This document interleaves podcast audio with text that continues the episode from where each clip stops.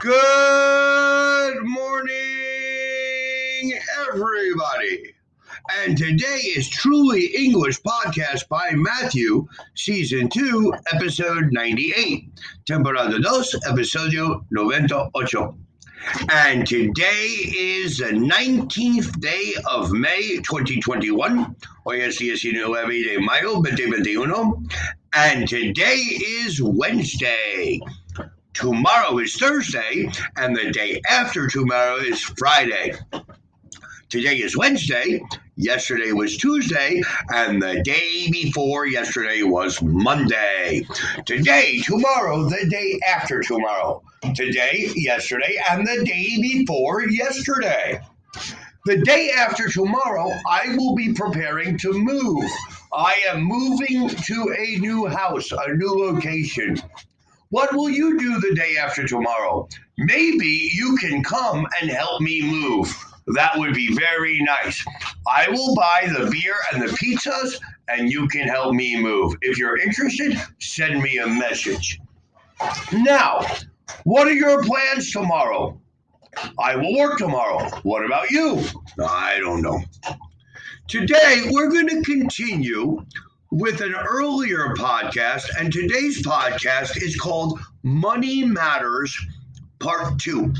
We're going to increase our knowledge of vocabulary for the vocabulary of money, dinero. We're going to talk first about gross and net. Gross profit is the profit you make before money is taken away to cover cost of productions, labor, taxes, etc. Net profit is the money you are left with after costs, taxes, etc. have been taken away. Money which is taken away is called a deduction. Undercharged and overcharged. If you have been undercharged, you have paid less than you should have for your goods or services. If you have been overcharged, you have paid too much. Something that is overpriced is too expensive. Something that is exorbitant costs much, much more than its true value. If you save money, you keep it so that you can use it later. If you invest money, you put it into property stocks so that it will increase in value. The noun is investment. A wage and a salary, wage honorario, salary salario, are both money you receive for doing a job. But a wage is usually paid daily or weekly, and a salary is usually paid monthly or yearly. Extravagant and economical. Extravagant describes someone who spends a lot of money. Economical equals frugal. A frugal person is someone who is very careful with money. A loan and a mortgage. A loan is money that you buy, you borrow to buy something a car loan, a house loan, a student loan. A mortgage is a special kind of loan used to buy a house or building over a period of time. A loan and an overdraft. A loan is money you borrow from a bank and a formal arrangement has been made with the bank for this money. An overdraft is the amount of money you withdraw from your bank, which is more than there is in your account.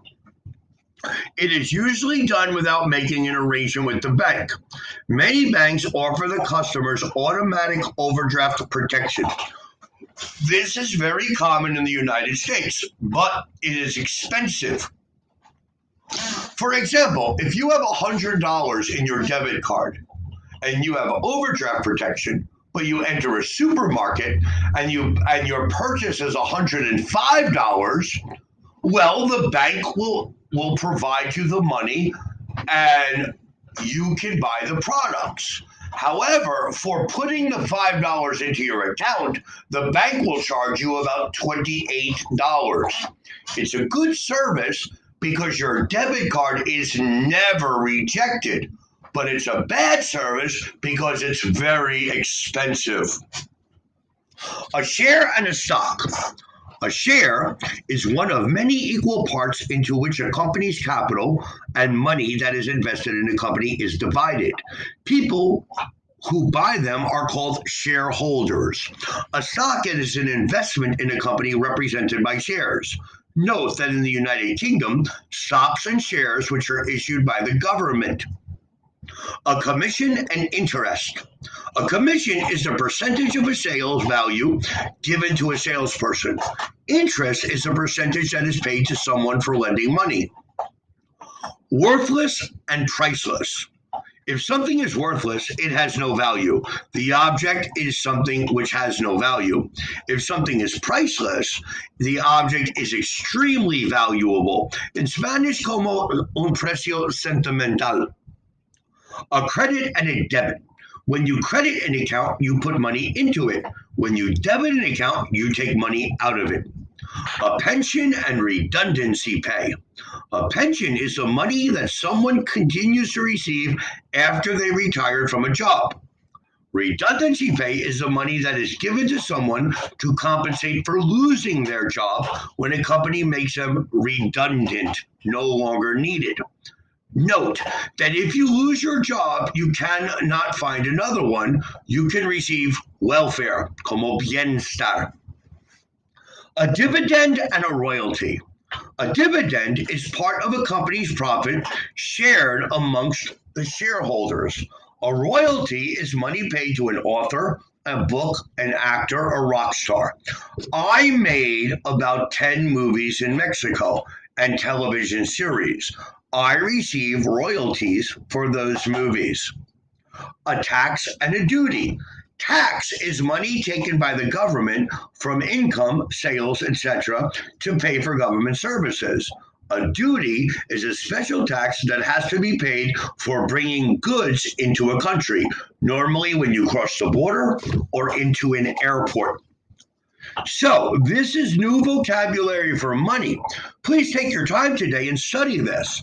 Please remember to send us your requests and comments for future episodes to www.trulyenglish.com.mx or to our Facebook or to our Twitter account or here in Anchor Podcast. I want to thank everyone for listening today, and I want to wish you all a happy and healthy Wednesday. Please remember to listen to our next podcast tomorrow on Thursday. Thank you and goodbye.